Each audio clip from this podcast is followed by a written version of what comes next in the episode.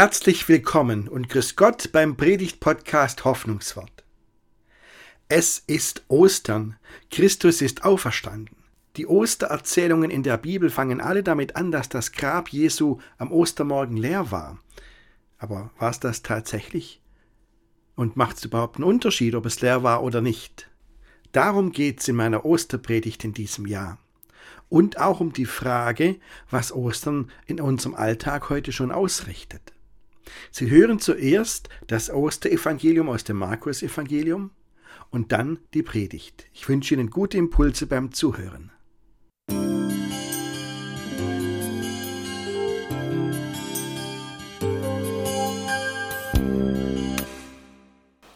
Ich lese aus dem Markus-Evangelium Kapitel 16. Und als der Sabbat vergangen war, kauften Maria Magdalena und Maria, die Mutter des Jakobus, und Salome wohlriechende Öle, um hinzugehen und ihn zu salben. Und sie kamen zum Grab am ersten Tage der Woche, sehr früh, als die Sonne aufging. Und sie sprachen untereinander, wer wälzt uns den Stein von des Grabes Tür? Und sie sahen hin und wurden gewahr, dass der Stein weggewälzt war, denn er war sehr groß. Und sie gingen hinein in das Grab und sahen einen Jüngling zur rechten Hand sitzen. Der hatte ein langes, weißes Gewand an, und sie entsetzten sich. Er aber sprach zu ihnen, Entsetzt euch nicht, Ihr sucht Jesus von Nazareth, den Gekreuzigten. Er ist auferstanden, er ist nicht hier. Siehe, da die Stätte, wo sie ihn hingelegt haben. Geht aber hin und sagt seinen Jüngern und Petrus, dass er für euch hingeht nach Galiläa. Da werdet ihr ihn sehen, wie er euch gesagt hat.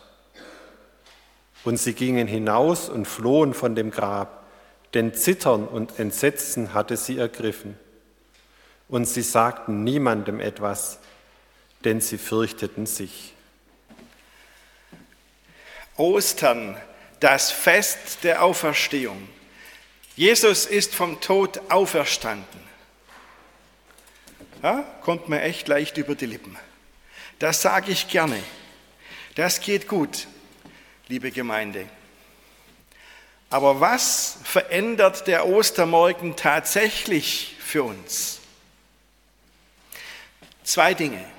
Das eine, der Tod ist nicht abgeschafft, aber besiegt. Gerade eben habe ich gesagt, das geht mir leicht über die Lippen, dieser Satz, Jesus ist vom Tod auferstanden. Den Frauen, die da am Ostermorgen auf dem Weg zu seinem Grab waren, ging das überhaupt gar nicht leicht über die Lippen. Die waren auf was ganz anderes eingestellt. Die waren auf Tod eingestellt. Die hatten Salböl besorgt, weil sie dem toten Jesus noch was Gutes tun wollten, indem sie ihn salbten, mit diesem Duftöl einrieben. Das war ihr Sinn. Die waren auf eine Leiche gefasst. Und dann hatten sie natürlich dieses Riesenproblem auf dem Weg zum Grab, dass sie sich überlegten, da ist doch dieser große Rollstein vor dem Grab und wer schafft uns diesen Rollstein weg, damit wir rein können? Natürlich kann man jetzt hier sagen, mit 2000 Jahren Zeit zum Nachdenken, was ist das denn für eine schlechte Planung? Wollen die früh morgens zum Grab und überlegen sich erst auf dem Weg dorthin, wie sie den Stein loswerden? Aber ich halte den Frauen zugute, wenigstens sind die zum Grab gegangen. Wo waren denn die Jünger? Die waren abgetaucht. Die Männer haben sich verbarrikadiert. Die Frauen waren unterwegs zum Grab. Also, immerhin. Trotz allem, es kam ja ganz anders. Der Stein war schon weg und das Grab war offen. Und es war nicht nur offen, es war auch leer. Das Grab Jesu war am Ostermorgen leer weil Jesus auferstanden ist. Diese ganzen Erzählungen in der Bibel von Ostern fangen mit diesem leeren Grab an. Heute denken wir darüber nach und sagen, naja, war das Grab wirklich leer? Hm. Haben die Frauen das richtige Grab erwischt? Ist ja schon irgendwie schwer vorstellbar. War damals noch schwerer vorstellbar. Es hat es ja noch nie gegeben. Und es ist ja auch gut, wenn man sagen kann, die Sache Jesu geht weiter. Da ist doch auch schon viel gewonnen. Aber ganz ehrlich, wenn man es nur so übertragen sieht und sagt, ja, die Sache Jesu geht weiter, auch wenn der tote Jesus im Grab liegen blieb, dann, liebe Gemeinde, dann wäre der Tod nicht wirklich besiegt. Das ist doch eine innere Logik, oder? Wenn Jesus wirklich nicht vom Tod auferstanden ist, wenn das Grab nicht leer war, dann ist der Tod auch nicht besiegt. Ich frage mich, warum wollen wir Gott so klein machen? Damit er in unser kleines Hirn reinpasst, weil wir ihm vielleicht doch nicht zutrauen, dass er, den, dass er den Tod besiegen kann, dass er stärker ist als der Tod? Na gut, der Tod schlägt auch heute noch zu, erbarmungslos. Auch, auch in heutiger Zeit läutet bei uns in Hildritzhausen um Viertel nach zwölf die Schiedglocke, wenn jemand gestorben ist. Und das war ja in der letzten Zeit wieder öfter. Es sterben immer noch Menschen. Und das tut richtig weh. Und das erfüllt einen mit Trauer. Und die Trauer hat ihren Platz und hat ihre absolute Berechtigung, die gehört dazu. Der Tod ist eben nicht abgeschafft. Aber das andere ist genauso wahr. Der Tod ist besiegt. Besiegt ist er. Die Bibel sagt das ganz unkompliziert mit den drei Worten, das Grab, mit vier Worten, das Grab war leer. Und wissen Sie was? Damals, an Ostern, an diesem ersten Ostermorgen, das war vollkommen unumstritten. Da haben die sich gar nicht drüber gezankt, ob das Grab leer war oder nicht. Das war glasklar. Das war sogar bei den Gegnern der Christen eine klare Sache, dass das Grab, Grab leer war. Die hatten eher noch das Gerücht gestreut, dass die Jünger es selber waren, die den Körper des Jesus auf, heimlich auf die Seite geschafft haben. Das hätten sie doch nicht machen müssen, wenn das Grab nicht leer gewesen wäre. Nein, das war damals unumstritten. Das Grab war tatsächlich leer. Jesus ist wirklich auferstanden. Und das ist doch gut, denn der Tod ist wirklich besiegt. Wenn Jesus vom Tod auferstanden ist, dann werden auch wir vom Tod auferstehen. Das ist der große Pluspunkt. Wir werden auferstehen, weil Gott auch uns aus dem Tod wieder ins Leben erwecken wird, auf seiner Seite bei sich. Und wissen Sie, das sage ich und dann frage ich mich gleichzeitig, kommt das überhaupt bei mir an? Findet das, diese Botschaft, dass auch wir auferstehen werden, den Weg in unser Herz? Denn wissen Sie, ich schlage die Zeitung auf und da stehen die Todesanzeigen.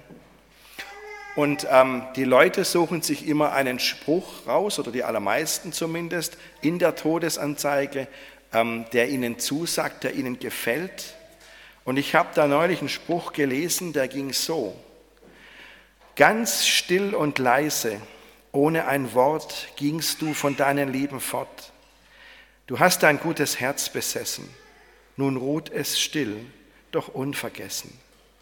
Es ist so schwer, es zu verstehen, dass wir dich niemals wiedersehen. Und als ich das gelesen habe, habe ich gedacht, Mensch, man spürt, was da für eine Liebe dahinter steckt und wie groß dieser Schmerz ist, der Verlust dieses Menschen.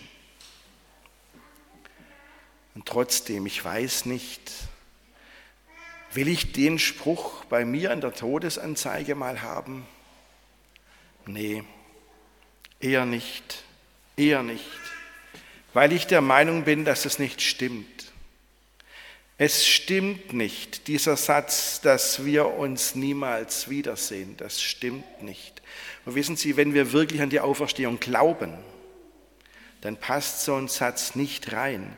Wenn Jesus tatsächlich vom Tod auferstanden ist, dann werden auch wir nicht im Tod bleiben.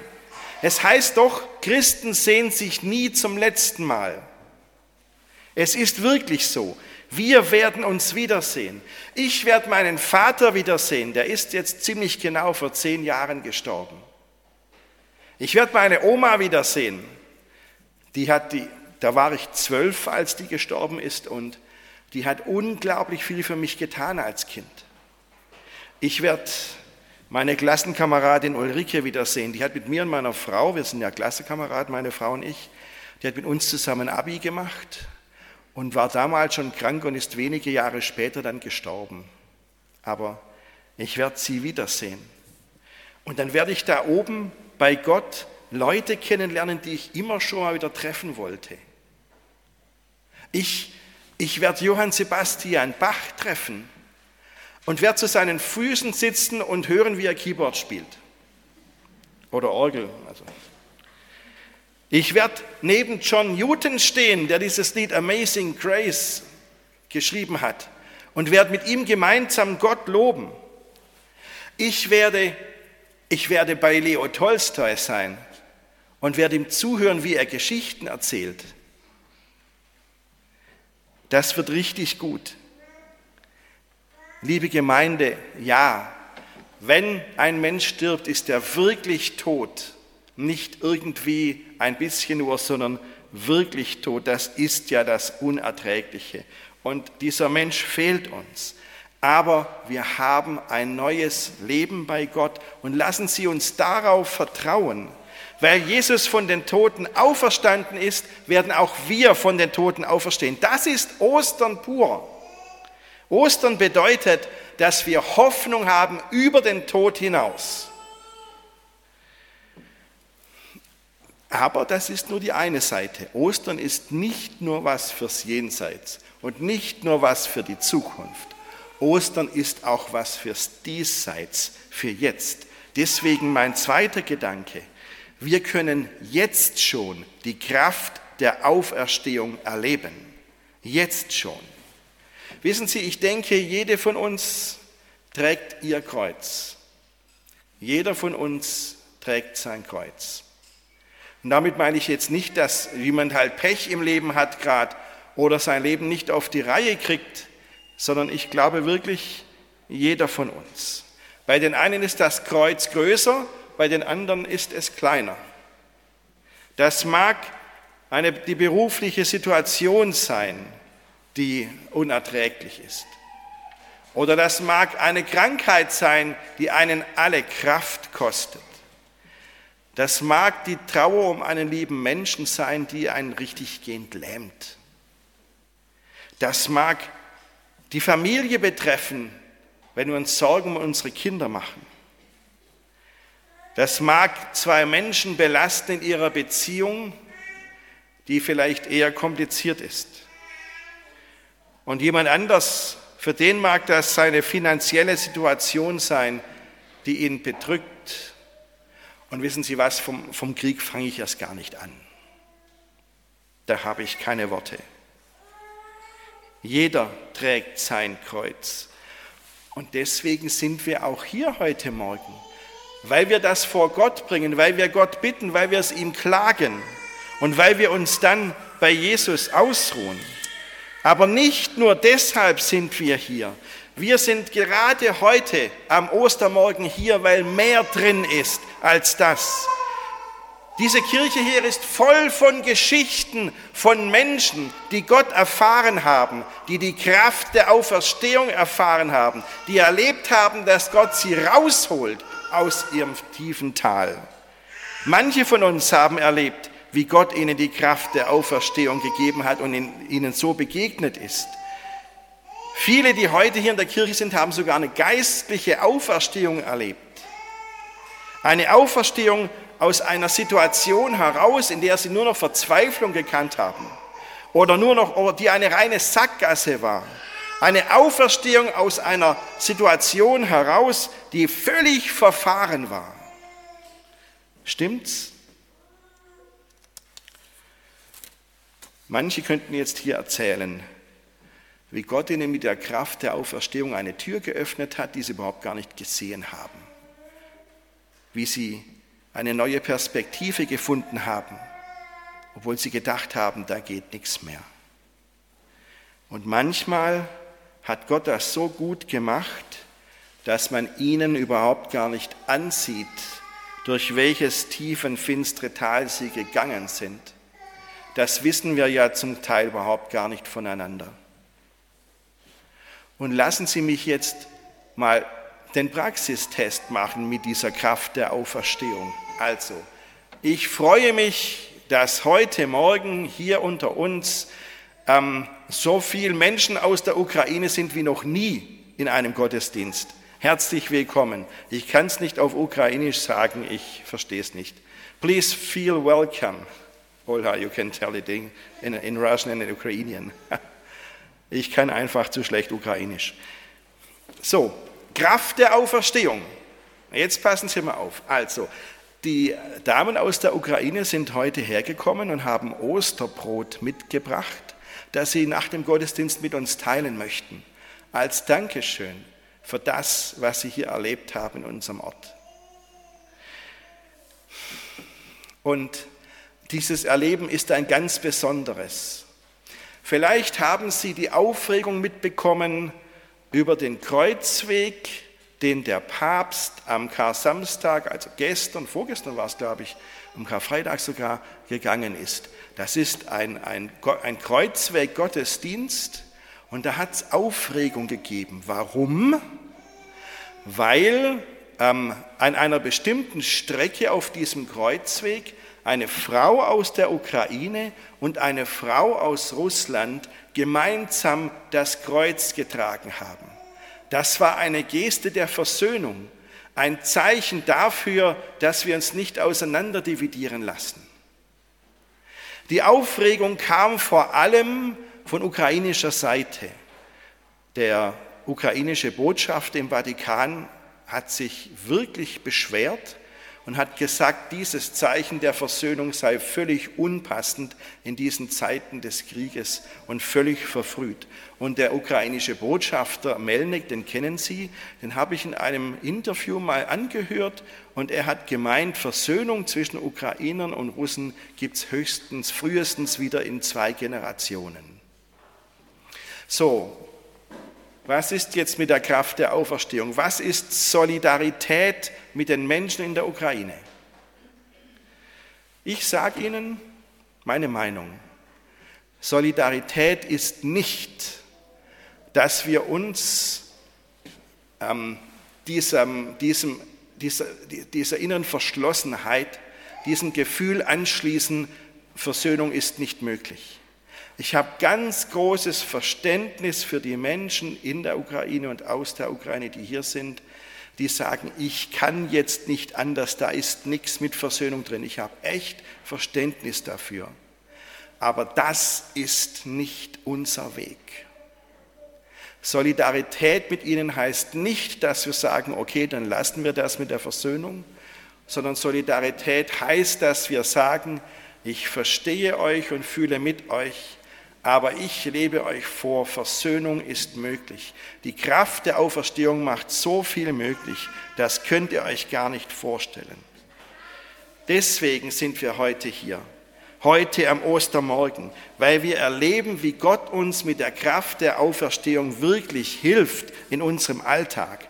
Wenn Gott mit dem Tod fertig wird, wird er auch mit allem anderen fertig, was uns das Leben schwer macht. Es ist die Kraft der Auferstehung, die uns befähigt, unser Kreuz zu tragen. Wir haben es zu tragen. Und wir werden es manchmal echt nicht los. Aber wir bekommen von Gott die Kraft, es zu tragen. Und dann machen wir es. Dazu ist Jesus auferstanden, damit wir die Kraft der Auferstehung erleben und dass wir sagen können, ich werde eine Ostermorgen Auferstehungserfahrung mit Gott haben. Ich werde es erleben. Ich werde es mitkriegen und ich werde das nicht nur am Sonntag erleben und nicht nur in der Kirche, sondern auch am Montag und am Dienstag und an jedem Tag dieser Woche, der da kommt. Wir werden die Kraft der Auferstehung erleben. Lassen Sie uns Auferstehung feiern heute Morgen. Christus ist auferstanden. Halleluja. Amen.